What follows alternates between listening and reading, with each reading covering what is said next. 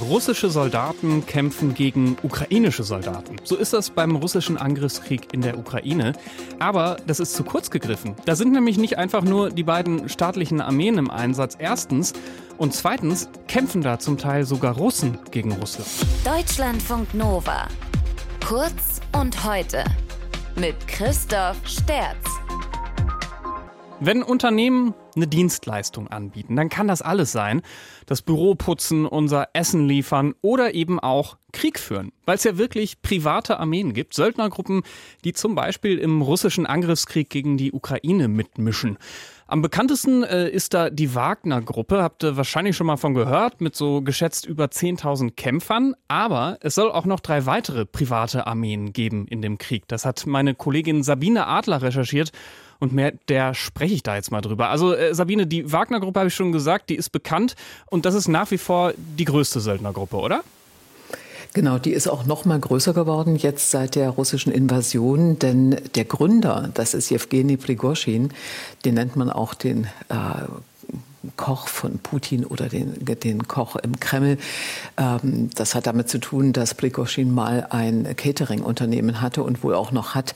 Also der Gründer dieses Unternehmens, dieser Wagner-Gruppe, der darf seit der russischen Invasion in russischen Strafgefängnissen weiter Soldaten oder Kämpfer rekrutieren. Und deshalb ist die Gruppe jetzt inzwischen auf 50.000 Mann angewachsen. Da sind ganz viele schon gefallen in der Ostukraine, nämlich im Donbass.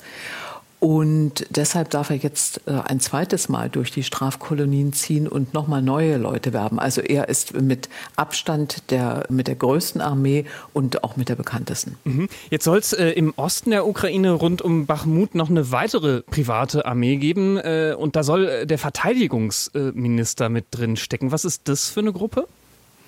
Das ist eine Gruppe, von der hat man noch gar nicht gehört. Die heißt Patriot. Erst jetzt, seit der russischen Invasion, hat man von ihr gehört, auch wieder im Zusammenhang mit dem Donbass. Da ist der Verteidigungsminister Sergei Shoigu ziemlich kritisiert worden, weil die russischen Truppen seiner Streitkräfte nicht so richtig vorangekommen sind, monatelang festgesteckt haben. Und da ist dann Prigozhin mit der Wagner-Armee gekommen und hat sozusagen mal vorgemacht, wie es geht. Er hat nämlich wirklich völlig rücksichtslos seine Soldaten, seine Kämpfer in die Schlacht reingeworfen, also sie quasi als Kanonenfutter wirklich geradezu missbraucht.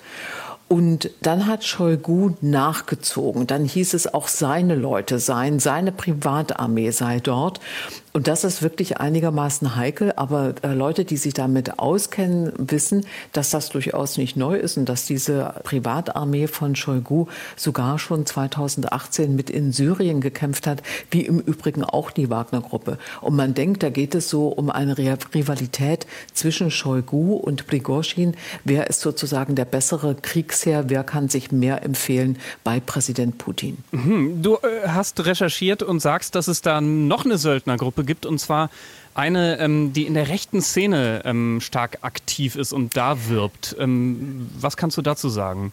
Genau, das ist eine von zwei weiteren Privatarmeen, russischen Privatarmeen, die jetzt angeblich sehr aktiv auf der Krim werben. Und die, um die es geht äh, im Zusammenhang mit den Rechtsextremen, die heißt Rusic. Die gibt es auch schon mindestens seit 2014, seit dem Beginn der Ostukraine. Sie haben gekämpft, unter anderem in Kharkiv. Und sie sind dort aufgefallen, weil sie ganz besonders brutal waren. So brutal, dass die ukrainischen Strafbehörden ein Verfahren gegen den Chef Michalkov angestrengt haben. Der soll verantwortlich sein für die Ermordung von 40 ukrainischen Soldaten.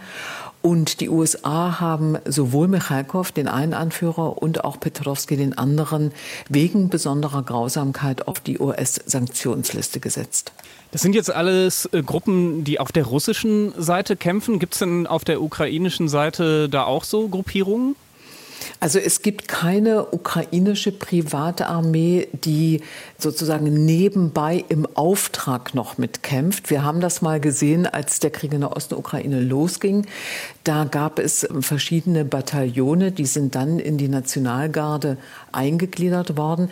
Aber es gibt tatsächlich noch eine andere Armee und das ist eine russische Armee, die in der Ukraine auf der Seite der Ukraine kämpft. Und die sind jetzt von der russischen Staatsanwaltschaft als äh, terroristische Vereinigung eingestuft worden, denn sie bestehen aus Russen, die sich sozusagen gegen den Krieg, den der Kreml führt, stellen und eben an die Seite der Ukrainer. Und das ist eine wirkliche Besonderheit, das ist auch ganz neu. Diese Armee ist vollkommen unbekannt bis jetzt und die heißt Legion der Freiheit Russlands. Und wie gesagt, für Russland ist die nun wirklich ein Dorn im Auge. Unsere Expertin für Russland und die Ukraine, Sabine Adler, war das über Söldnertruppen im russischen Angriffskrieg gegen die Ukraine, die eben vor allem auf russischer Seite kämpfen, aber eine bisher unbekannte auch auf ukrainischer. Deutschlandfunk Nova. Kurz und heute.